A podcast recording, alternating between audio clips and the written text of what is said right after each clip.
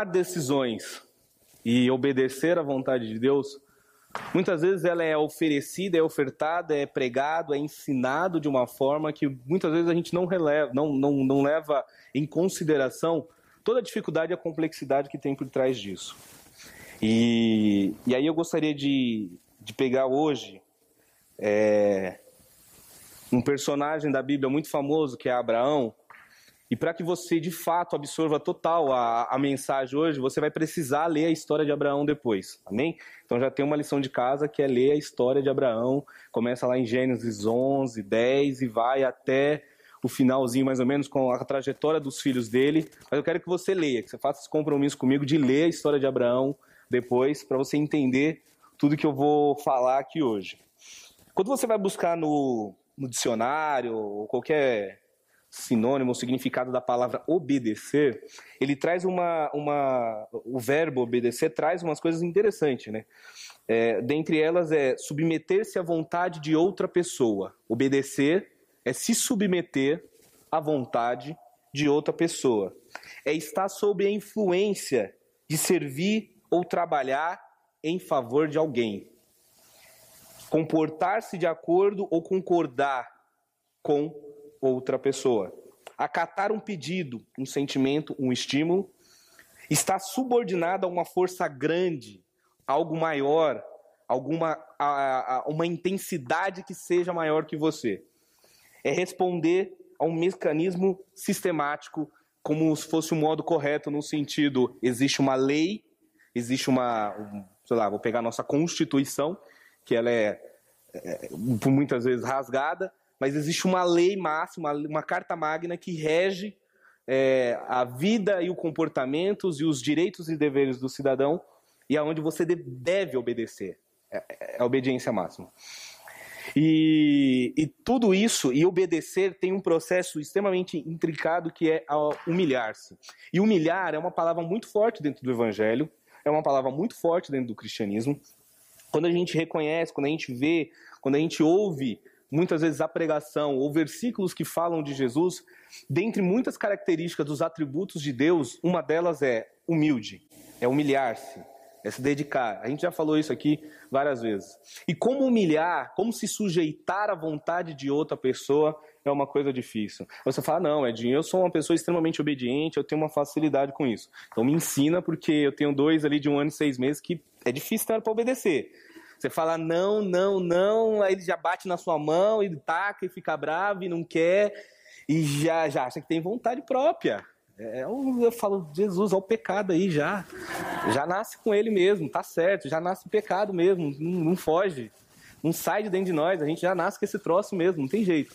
Mas obedecer, obedecer, se sujeitar, se humilhar, se colocar é, sobre a autoridade de outra pessoa é algo extremamente difícil. É algo extremamente difícil. Haja vista se você, no seu ambiente de trabalho, no seu ambiente acadêmico, na sua família, na relação entre pai filho, esposo, esposa, entre familiares, como é difícil se sujeitar muitas vezes ao que o outro quer, não é? Como é complicado trabalhar com tudo isso. E a gente transfere, e a gente tem essa mesma dimensão com a pessoa de Deus. E aí o, o quanto é importante a gente entender o que, que é esse processo de obedecer e que caminho que a gente trilha até chegar lá. Obedecer e vontade de Deus são coisas que muitas vezes a gente trabalha e trata de forma separada. Mas uma coisa está implícita na outra. A vontade de Deus, obrigatoriamente, você tem que obedecer. Ontem eu estava conversando com, com uns amigos, me convidaram para um aniversário, eu estava conversando e a gente falando de igreja, né? E aí eu, como, como um bobo, né? Sabe aquela coisa, um bobo? Falando bem da nossa igreja, é claro, falando dos projetos, aquela coisa, e os dois não são mais indo na igreja, a gente conversando.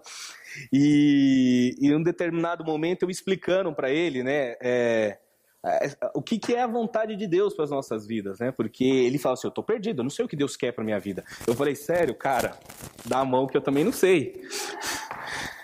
Eu tô há anos na igreja e toda semana eu tenho uma crise para descobrir o que Deus quer para minha vida. Eu acho que todo cristão maduro tem que ter uma crise por semana, qual que é a vontade de Deus para minha vida. O que, que Deus quer? O que, que Deus quer?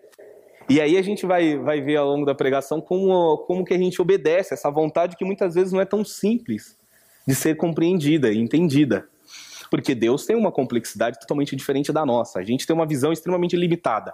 Haja vista no videozinho ali, muito caracterizado, mas você tem a Jéssica ali, que tem as suas próprias decisões suas convicções.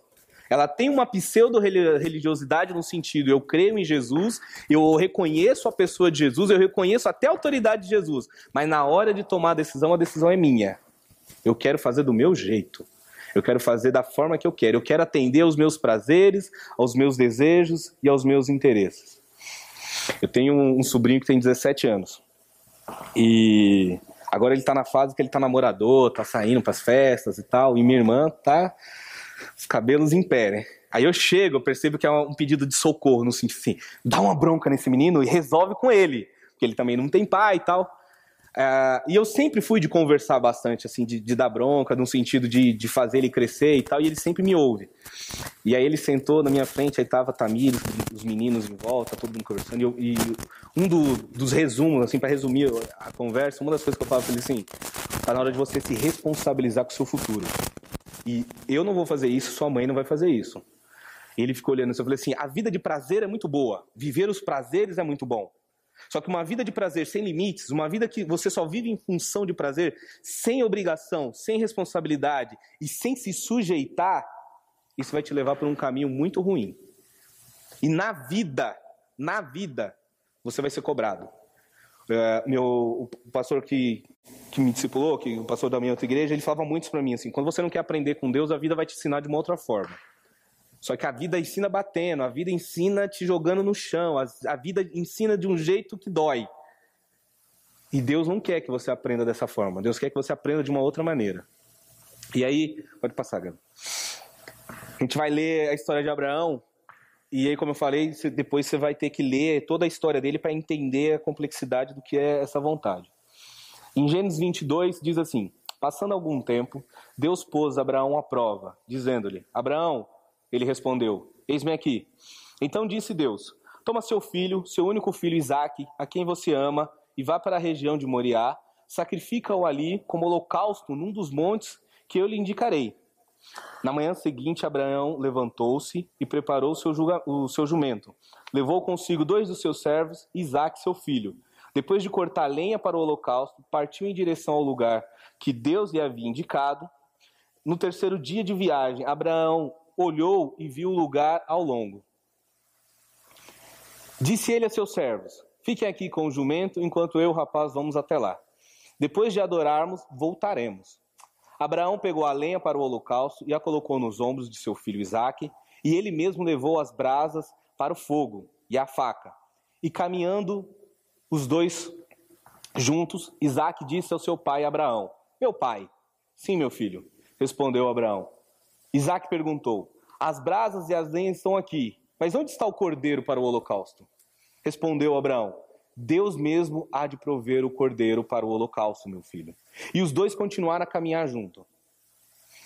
Quando chegaram ao lugar que Deus lhe havia indicado, Abraão construiu um altar e sobre ele arrumou a lenha, a, a, amarrou o seu filho Isaque e o colocou sobre o altar em cima da lenha. Então estendeu a mão e pegou a faca para sacrificar o seu filho. Mas o anjo do Senhor chamou do céu: Abraão, Abraão, eis-me aqui, respondeu ele. Não toque no rapaz, disse o anjo. Não lhe faça nada. Agora sei que você teme a Deus, porque não me negou seu filho, o seu único filho. Abraão ergueu os olhos e viu um carneiro preso pelos chifres num arbusto. Foi lá, pegou, o sacri... pegou e o sacrificou como holocausto em lugar do seu filho. Abraão deu aquele lugar o nome O Senhor proverá, porque isso até hoje se diz: no monte do Senhor se proverá. Pela segunda vez, o anjo do Senhor chamou do céu Abraão e disse: Juro por mim mesmo, declara o Senhor, que por ter feito o que fez, não me negando seu filho, o seu único filho, esteja certo de que eu abençoarei e farei seus descendentes tão numerosos como as estrelas do céu e como a areia da praia do mar. Sua descendência conquistará as cidades dos que lhe forem inimigos e por meio dela todos os povos da terra serão abençoados, porque você me obedeceu. Então Abraão voltou seus, o seu Abraão voltou a seus servos e juntos partiram para Berseba, onde passou a viver. Amém? Então essa é uma, uma história clássica muito pregada, muito falada, muito ensinada, muito vista nos filmes e tudo mais, é a história de Abraão. Só que ela é rica em detalhes, e aí, claro, eu não teria tempo suficiente para a gente detalhar muitas coisas, inclusive os detalhes dessa passagem. Mas eu quero me concentrar nesse último, nesses dois últimos versículos 18 e 19, que é assim, por meio dela, todos os povos da terra serão abençoados, porque você me obedeceu. E aí eu pergunto, vamos lá, vamos brincar com a, com a coisa de obedecer. Obedecer eu obedeço, Edinho. Lógico que obedeço a Deus, obedecer é fácil. Então vamos se colocar na conjuntura de Abraão. Seu único filho, filho prometido, esperado a muito custo. Deus toma uma atitude, né, aparentemente ilógica, anti-Deus, inclusive, anti-bíblica, anti-tudo, porque antes, da, antes dessa passagem, Deus nunca pediu sacrifício humano, e nem depois dessa passagem, Deus vai pedir sacrifício humano, como tem nas outras religiões, nas outras culturas. Deus fala, me sacrifica. E eu preguei da última vez, eu expliquei qual que era o ritual do sacrifício, de levar o cordeiro, de sacrificar, de, de, de toda a humilhação que, que Jesus passou. E ele vem e fala: sacrifica o teu filho, o teu único filho. Qual das duas você, se eu te perguntasse, Carlinha, qual das duas você me entrega para sacrificar? Nenhuma. Não dá? Nenhuma? Pri? Nenhuma? Mas precisa de uma só. Não dá? Mas se Deus mandar, será que a gente dá uma de Jéssica e fala, não, Jesus, essa decisão não dá? Eu confesso que eu não sei, eu acho que não ia rolar, não. Dá uma Bárbara, qual que você quer se livrar? Nenhum. Nenhum. Pensa que decisão difícil, que contexto difícil. Aí a gente pensa, peraí, esse cara tem problema, não tem? A gente aqui, normal, dotado das nossas faculdades mentais, da nossa vida, a gente não tem coragem de dar nenhum dos nossos filhos para sacrificar. O que, que, tinha na cabeça desse Abraão para dar o filho dele em sacrifício? O que, que, esse cara tinha? Esse cara é, é doente? Ele tem problema? Não é, não, não é de se perguntar? Esse cara não tem coração, esse cara não ama o filho, o único filho. E o filho prometido. Então, essa certeza que a gente vai chegar lá. Mas não é complicado isso? O seu único filho, filho da promessa, como o Eduardo bem lembrou, o filho prometido, aquilo que ele esperou durante anos e anos e anos. Obediência. E essa é a obediência que Deus exige de nós e que eu tenho muita humildade de reconhecer em mim. Tá, tá difícil. Às vezes eu acho que tá bem longe chegar nesse patamar de obedecer à vontade de Deus, obedecer aquilo que Deus quer. Só que aí tem uma, um alívio, amém? Para vocês e para nós, graças a Deus. Tem a Abraham Lincoln, que foi um, um dos primeiros presidentes norte-americanos e uma, uma, personalidade, ele, fala, ele tem uma frase bem interessante, que ele fala assim, Senhor, minha preocupação não é se Deus está no nosso lado. Minha maior preocupação é estar ao lado de Deus, porque Deus está sempre certo. Então, eu tenho certeza de que Deus vai fazer alguma coisa. Que foi a resposta de Abraão nos versículos anteriores? Quando Isaac questiona ele, pai, cadê o cordeiro para o sacrifício? Ele, Deus proverá. Deus proverá.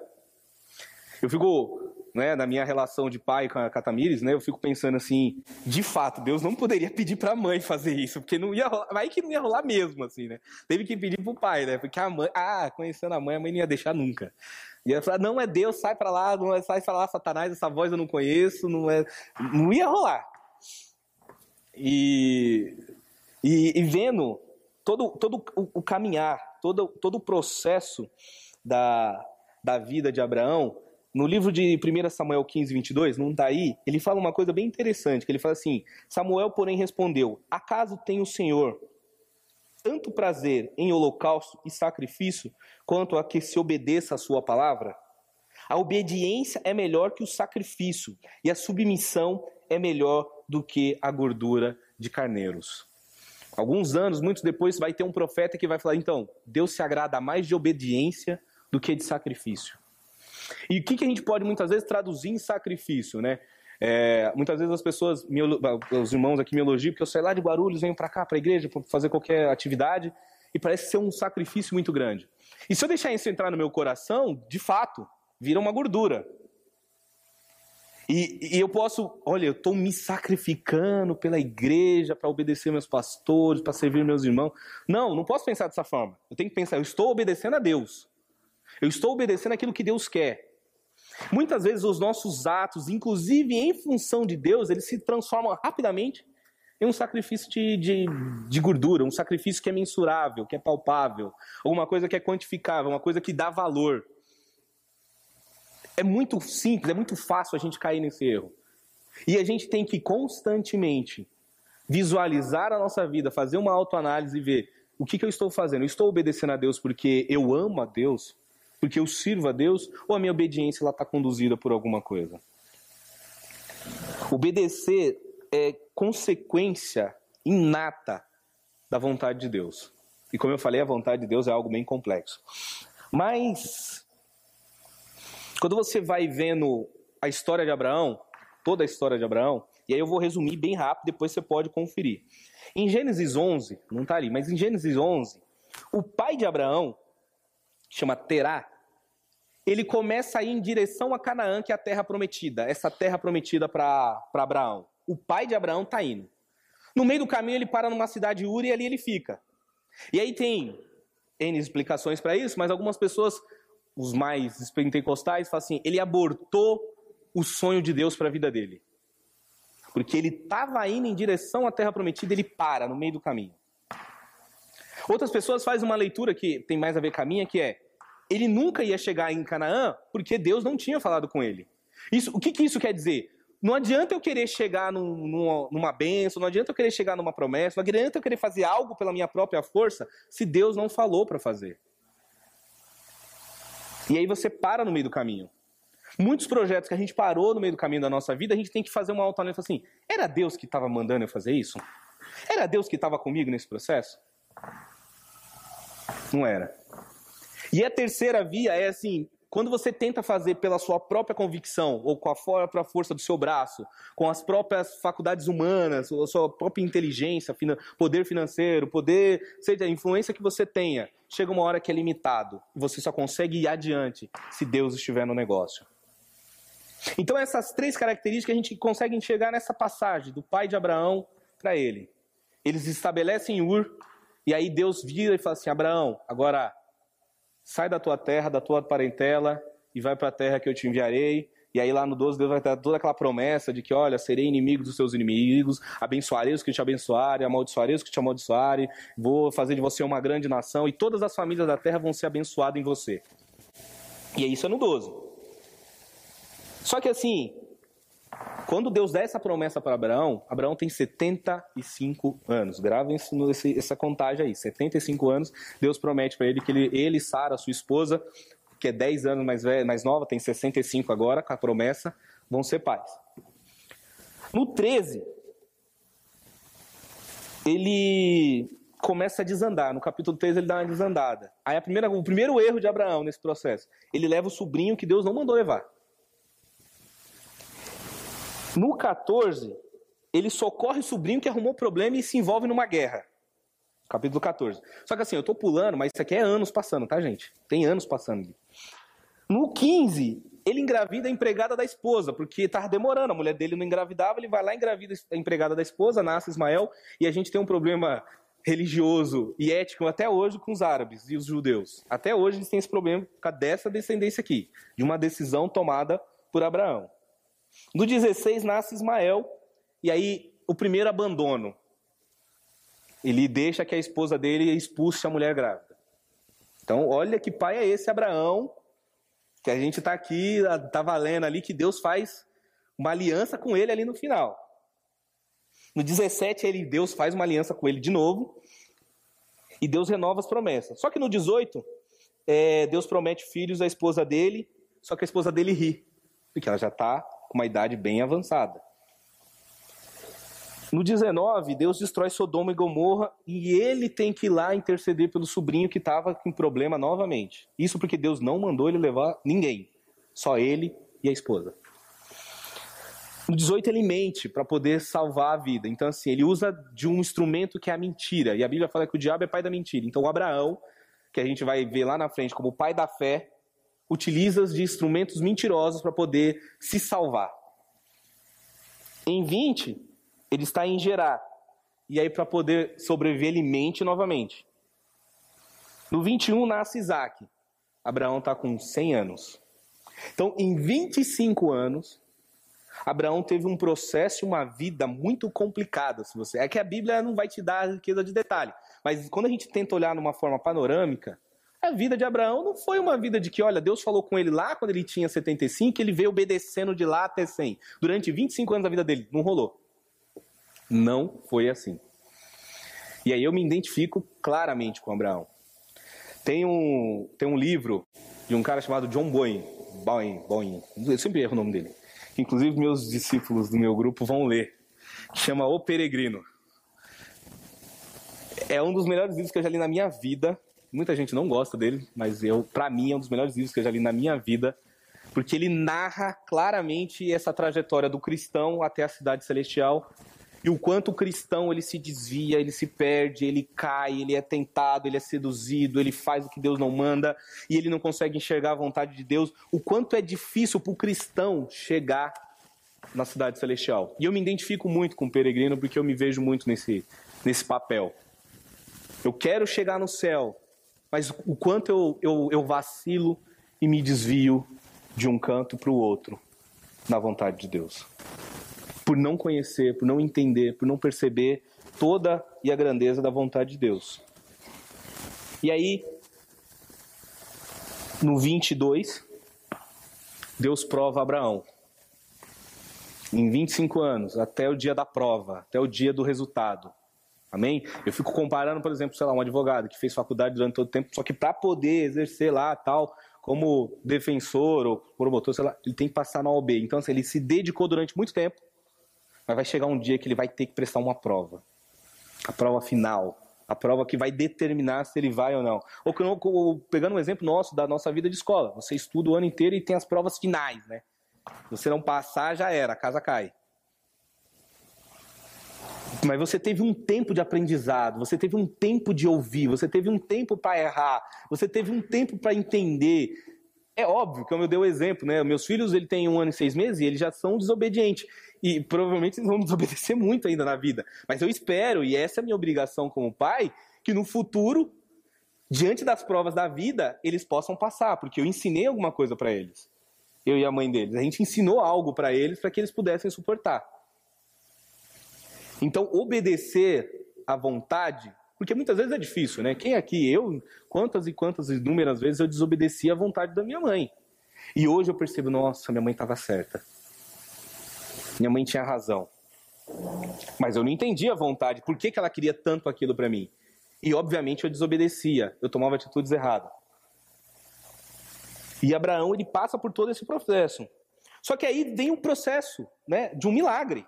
De fato acontece um milagre. E essa talvez seja grande, uma das grandes narrativas, uma das mais utilizadas, que é que Deus faz um milagre no sobrenatural biológico. Uma mulher de 65 anos engravida de 65 não, perdão, com 90 anos, com 90 anos ela engravida. Amém? E aí, gente, eu, eu, eu, eu não sei se é problema meu. Meus discípulos lá do meu grupo sabem, eles já me conhecem melhor. Aí eu não sei se é problema meu. Mas a gente foca muito no milagre do filho, não foca? Mas, cara, você já parou pra pensar que um cara de 90 anos tá fazendo sexo ainda? 99 anos, é? Não, né? E uma mulher de 90? Cara, eu fiquei pensando que Viagra poderoso é esse que tinha naquela época, porque, gente. Não, não é. Fala a verdade. Né, eu, eu não vou constranger vocês, não. Mas eu. Os homens vão fazer, eu vou ensinar uma oração para os homens, assim, né? Vocês vão orar assim hoje à noite, falar, Deus, eu quero a unção de Abraão, porque eu vou até até os 99. E as mulheres vão orar o seguinte: manda Deus, porque eu tô com a unção da Sara. E eu vou até os 90 também, Deus. Vamos junto. Amém? Vamos, gente. Amém? Amém? Oh, é bênção. Né? Essa coisa de que, ah, se tiver água em Marte tem vida. Que nada. A vida é o sexo, é a geração da vida. Não tem essa. É que a gente fala pouco de sexo na igreja. Eu não tenho problema nenhum de falar disso, tá, gente? Sou meio perturbado. Eu e minha esposa, a gente conversa bastante sobre isso. Mas é. Eu fiquei. Dentro do milagre do filho, eu fico perguntando, mas esse Abraão é benção, hein, Deus? Derrama essa unção em mim pra, pra, pra vida toda, né? E aí tem, tem uma, uma, uma coisa interessante, aí depois quem quiser aprofundar mais a questão do, do, relacionamento, a gente faz o curso de casados, aí tem uma, uma lição específica sobre isso no curso de casados que é bem legal. Façam. Mas assim, o, o sexo, ele gera vida. E é o caminho que Deus utiliza para trazer a vida ao mundo, para cumprir uma promessa. Mas olha que interessante, o sexo também é a relação mais íntima que você vai ter com outro ser humano é a relação mais íntima que você vai ter com outra pessoa. Tanto que, quando uma criança, uma pessoa sofre abuso, aquilo desencadeia uma reação ruim e traumática por toda a vida, que influencia a vida toda. Porque essa é uma relação muito íntima. E aí a complexidade que traz aqui também é que o, o mesmo, a gente fala do sexo, por exemplo, Abraão ele teve um filho com a empregada e só gerou problema. Quando eu falo de sexo, aí eu penso comigo assim: é, o sexo fora do casamento vai ser problema, seja ele antes do casamento ou seja ele por meio do adultério. Ele vai me dar problema. Por isso que eu preciso fazer sexo com a minha esposa. Amém? Os jovens vão aprender com o tio Fabinho e com a tia Marina depois. Amém? A gente conversar sobre isso. Mas tem essa, essa conexão. E isso gera vida. E é o caminho que Deus usou. E o preço da obediência para seguir a vontade de Deus é algo muito forte. É algo muito difícil. Amém? É algo extremamente difícil você encontrar, identificar onde está essa vontade de Deus. Por isso que eu falo, toda semana eu tenho essa crise. Eu estava vindo no carro Catamires planejando algumas coisas que a gente quer para nossa vida. Aí o, o, crente ele tem uma mania interessante também, que assim ele começa a usar do misticismo para entender a vontade de Deus. Então, por exemplo, eu estava ontem em Catamires, falando de um determinado lugar, do lugar que eu quero ir. Aí eu estava na avenida, eu vi a bandeira do país. Eu falei, ó lá a bandeira, tá vendo? Deus tá, tá falando. Aí eu falei para ela assim, ó, vou abre o Instagram e se tiver alguém desse país é porque a gente tem que ir lá. Aí ela abriu no amor, não tem. Falei, falhou. A primeira deu certo, a segunda já deu ruim. Sabe? Aí a gente começa a tentar entender a vontade de Deus dessa forma. Aí eu vou ouvir a música. Se a música falar, é porque Deus está confirmando. E não é bem assim. Ah, mas eu vou lá na igreja de fulano de tal porque aquele homem é profeta. Então eu vou lá e eu sei que Deus vai usar ele para falar comigo. Não, eu vou abrir minha Bíblia aqui, vou fechar o olho. Aí abre assim, né? aí sempre cai em Salmos, aí cai em Amós, cai né, naqueles livros do meio da Bíblia, aqueles profetas que a gente não entende nada. Aí você fala, não, nesse aqui não. Aí você abre de novo, você sabe mais ou menos que salmo está no meio. Aí é difícil. O ruim agora é no celular, né? Que você tem que rolar e pôr o dedo, né? Vamos ver onde cai. Vamos ver o que Deus fala comigo. Ou então as caixinhas de promessa, né? Quem não, não gosta de caixinha de promessa, né? Só tem versículo bênção. Só um versículo que vai te abençoar. Eu lembro que uma vez eu provoquei uma pessoa e falei assim: eu vou te dar um versículo. Ela, me dá, passa um versículo para mim. Atos 10, 13. Ela foi ler. Ó, filho do diabo, cheio de todo engano. Ela, misericórdia, irmão, esse é o versículo que você dá pra mim. Eu falei, ah, você pediu um versículo, você não falou que tipo de versículo você quer. Esse é um versículo que eu gosto de dar para as pessoas. As pessoas não gostam, é óbvio, né? Ninguém gosta de ser chamado de diabo, filho de todo engano. Mas o que você quer com um versículo? Um versículo. Não é assim que funcionam as coisas no reino de Deus. Não é assim que funcionam as coisas com a palavra de Deus.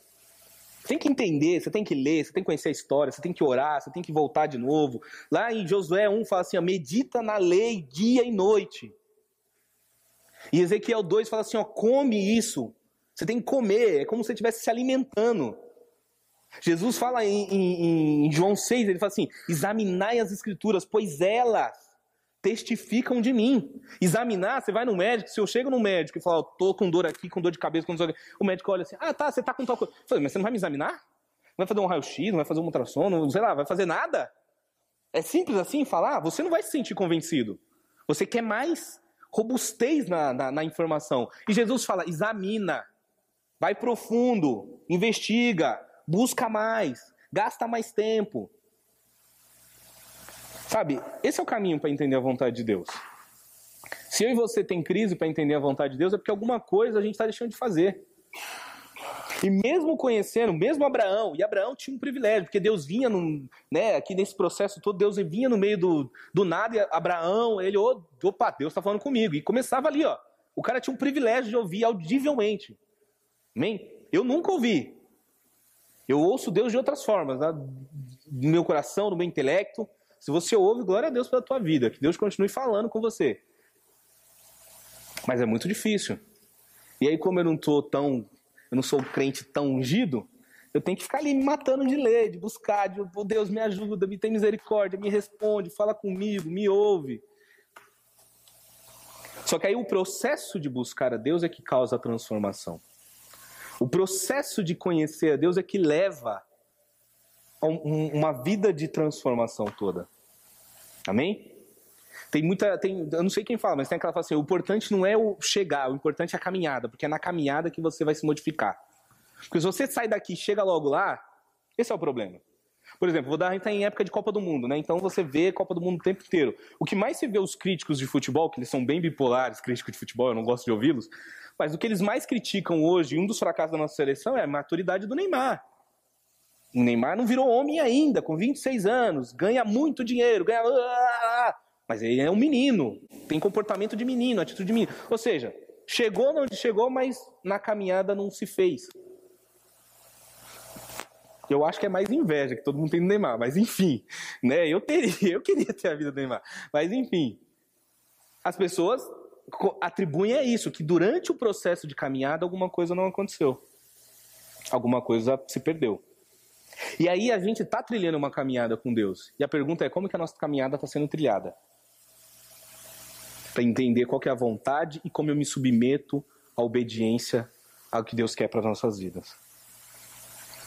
O Martin Luther King ele fala o seguinte: você não precisa conhecer o fim da escada. Você tem que conhecer degrau por degrau. Porque se você olhar para a escada como um todo, você não consegue subir. Você vai ter medo, você, não, você vai achar que não pode, que não é possível, que você nunca vai chegar. Amém? Nós temos que conhecer etapa por etapa. E isso que nos convida é o que? É uma vida diária com Deus. É todo dia eu vou aprender um pouquinho mais. Todo dia eu vou conhecer mais de Deus. Todos os dias Deus vai se fazer mais presente na minha vida. Não tem como eu entender a vontade de Deus, ou não tem como eu ter uma atitude de obediência, se todos os dias eu não passo com Deus. Não, não, tem, não faz sentido. Eu sempre fui uma criança rebelde, infelizmente. Eu tinha uma dificuldade absurda de obedecer gente que eu não conhecia. Era, é absurdo. Por outro lado, eu sou muito, eu tenho uma fidelidade muito grande com aqueles com quem eu confio, aqueles que de fato fazem algo por mim. Eu sou muito grato e fiel a essas pessoas. Mas aquela pessoa que eu não conheço, que eu não tenho nada, nenhum vínculo com ela, eu tenho uma dificuldade de obedecer. Falo, mas por quê? Quem é você? Onde você veio? Por que você está falando isso para mim? Ainda que esteja certo, quem é você para falar isso para mim? E, e essa, é, essa, imagine uma, uma criança com esse pensamento na escola. Que minha mãe teve, as inúmeras vezes que minha mãe teve que ir na escola. Coitada da minha mãe. Mas, enfim, coitada da igreja, né? Que os pastores têm mania de deixar um cara que nem eu pregar. Obedecer e conhecer a vontade de Deus leva tempo. Na vida de Abraão foi 25 anos, até ele estar pronto para a prova. Amém? Talvez o grande milagre da nossa vida não aconteceu ainda, aquilo que você tanto, aquilo que Deus te prometeu, aquilo que Deus inclusive falou com você, aquela virada 360 graus na sua vida, na minha vida não aconteceu porque a gente não está pronto para a prova ainda. Se Deus colocar a prova, a gente não está pronto. Amém? Se vier o que está no Apocalipse, né, Gabriel? Quem está conversando, a gente, a gente espana. Não, perseguição, luta, peste, guerra, fome. Como assim, Jesus? Falta água, a gente fica desesperado, acaba a gasolina, a gente entra em pânico. Como assim? Vinha apocalipse? Não, não dá, a gente não aguenta umas coisas dessas. A gente não está pronto para essa prova. A gente não está preparado para passar por isso. O problema é, como eu falei, Deus tem uma prova porque Ele quer te levar para um novo estágio. E, consequentemente, te dar uma bênção. A vida vai te trazer provas das quais ela quer te derrubar. Ela quer te destruir. E aí aquilo que a gente fala, todo casamento tem crise, todo filho dá problema. No emprego, nos negócios você tem momentos que você está bom, tem momentos que você está ruim. A prova vai vir de qualquer forma. A questão é, você está preparado para passar por ela? E não só passar, mas sair dela com uma promessa como Deus dá a Abraão. De que, ó, eu vou abençoar. Volta, volta um slide, por favor, Gabriel. O Senhor proverá. E aí pergunta pela segunda vez ali, o anjo do Senhor chamou do céu Abraão e diz: Juro por mim mesmo, declara o Senhor, que por ter feito o que fez, não me negado seu filho, o seu único filho, esteja certo de que o abençoarei e farei seus descendentes tão numerosos como as estrelas do céu e como areias da praia do mar. Sua sua descendência conquistará as cidades dos que lhe foram inimigos. Depois da prova, ele ainda ganha uma promessa e uma grande bênção na vida dele. Eu e você estamos perseguindo essa grande bênção, essa promessa, esse milagre das nossas vidas. E uma das coisas que talvez esteja impedindo que ela venha é porque eu estou no meu tempo. E aí eu posso estar como o pai de Abraão.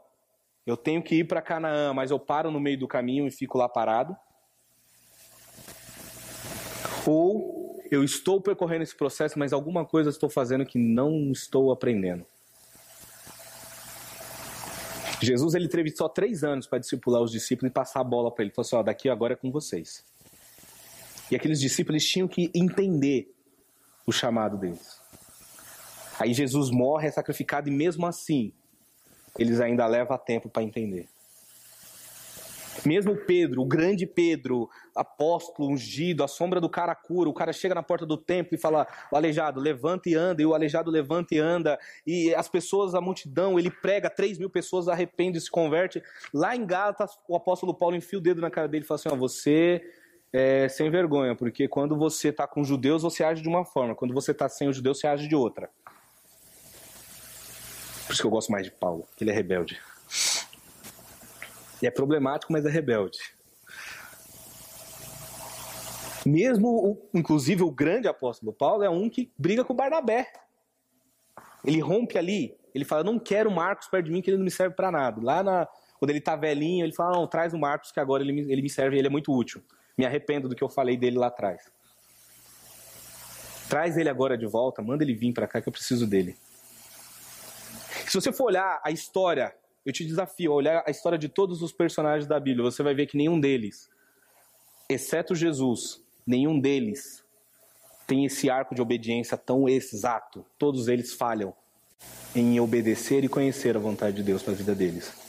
Porque todos eles, em um determinado momento, precisa aprender a gastar tempo da sua vida com Deus, andar com Deus, viver com Deus. E Jesus, no momento da prova, que é a cruz, ele fala: Senhor, se possível, passa de mim esse cálice, mas antes seja feita a sua vontade, não a minha. Eu preguei da outra vez que eu falei assim: ele foi como a Bíblia fala que ele é o cordeiro mudo. Ele foi entregue como um sacrifício. Ele não reclamou, ele não esperneou, ele não xingou, ele não ficou bravo, ele não reclamou no, nas redes sociais.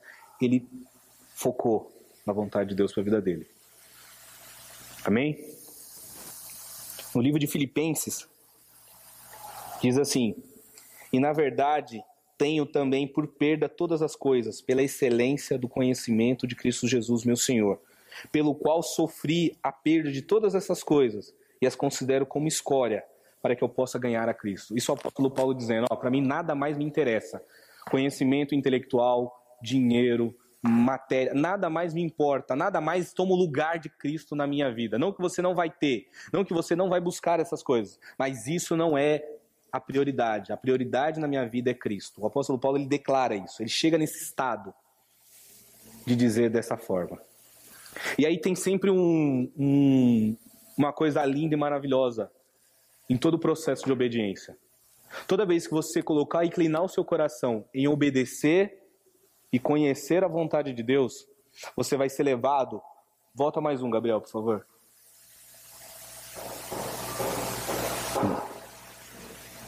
Você vai ser levado a um lugar aonde você vai se deparar com um cordeiro que vai se sacrificar no seu lugar.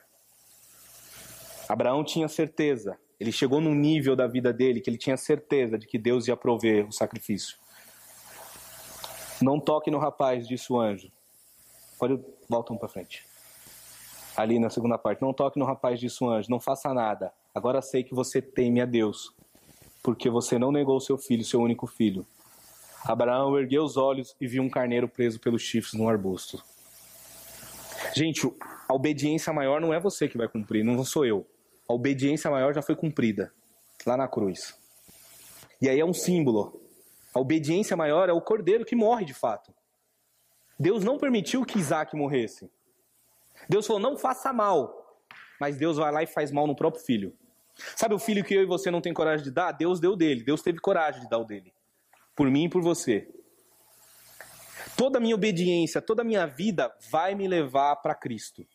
E se, a minha, se, se as minhas decisões, se a vontade de Deus, que eu acho, que eu entendo, olha, se é a vontade de Deus para minha vida, não me leva para perto de Cristo, tem alguma coisa que, essa, que você está entendendo como vontade de Deus. Se, vontade, se, aquilo que você entende como vontade de Deus, olha, Deus quer isso para minha vida, te leva para longe de Cristo, tem alguma coisa errada. Não é a vontade de Deus, porque a vontade de Deus vai te levar para a cruz, a vontade de Deus vai te levar para Cristo, a vontade de Deus vai te colocar de frente do sacrifício e você vai reconhecer e falar: olha, ele morreu por mim, ele pagou no meu lugar, ele fez por mim. Ele fez. Porque Deus, que não condiz com a vontade dele, mas Deus poderia ter sacrificado Isaac e ter dado outro filho para Abraão e ele continuar ganhar toda aquela promessa que a gente leu nos outros versículos, mas não. Deus interrompe ali aquilo que eu falei na semana passada, o ato de violência e assume para si. E fala, ó, eu morro no lugar, eu trago o cordeiro. Eu dou o sacrifício no lugar de vocês. Amém?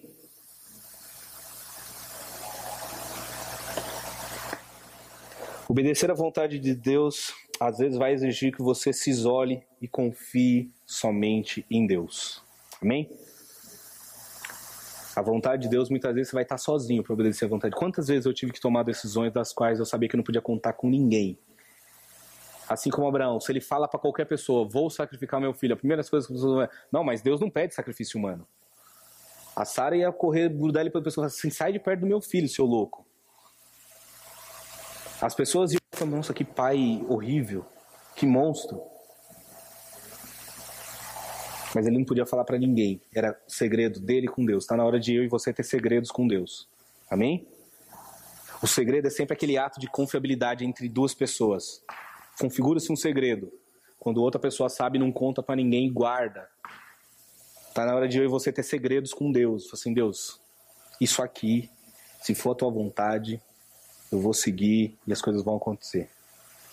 E um outro detalhe para a gente ir finalizando, que é extremamente importante nesse processo de obedecer e conhecer a vontade de Deus, é que vai chegar uma hora que você vai ter que agir pela fé, você não vai ter certeza de nada.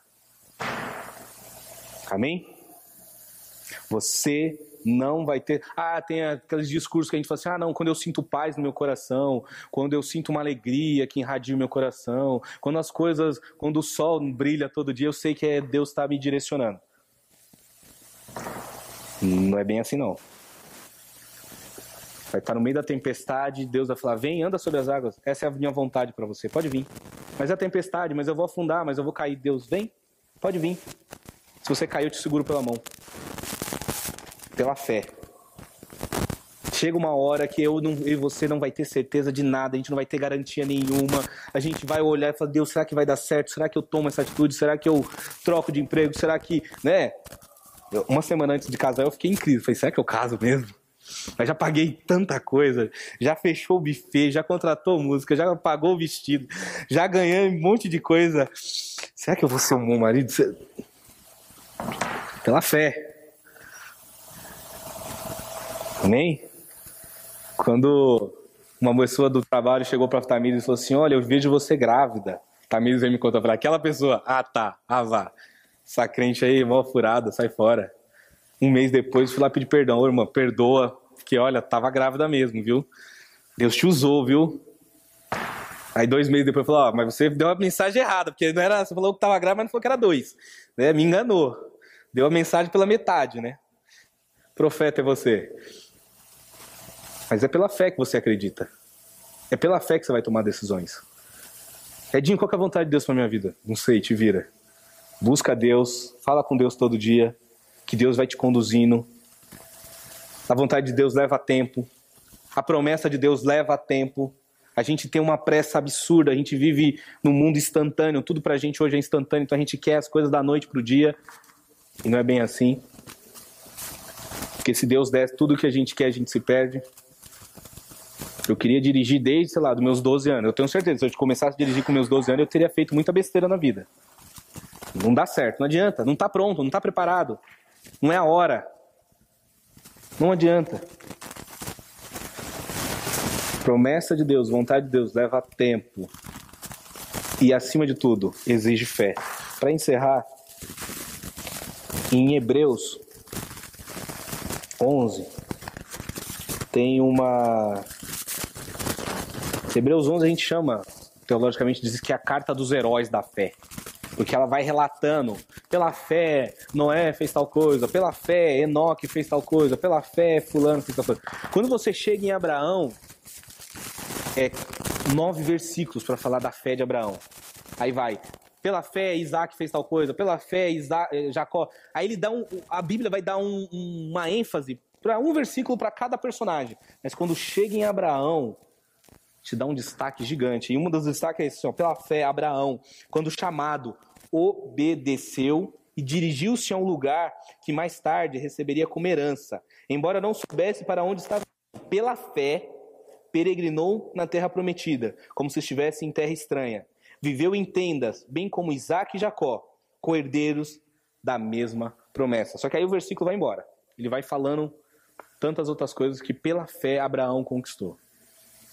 E é, é muito legal quando você olha o livro de Hebreus, que ele dá um destaque maior para Abraão, dentre todos os outros personagens da Bíblia. Porque de fato ele foi obediente, de fato ele rompeu coisas incríveis na vida dele. E se eu e você queremos romper coisas incríveis, se eu querer, queremos alcançar essas promessas, essas coisas sobrenaturais de Deus para as nossas vidas, precisamos viver esse tempo com Deus, esse tempo de obediência, esse tempo de fé, e sabendo que os erros, infelizmente, fazem parte do nosso processo de conhecer a Deus. Amém?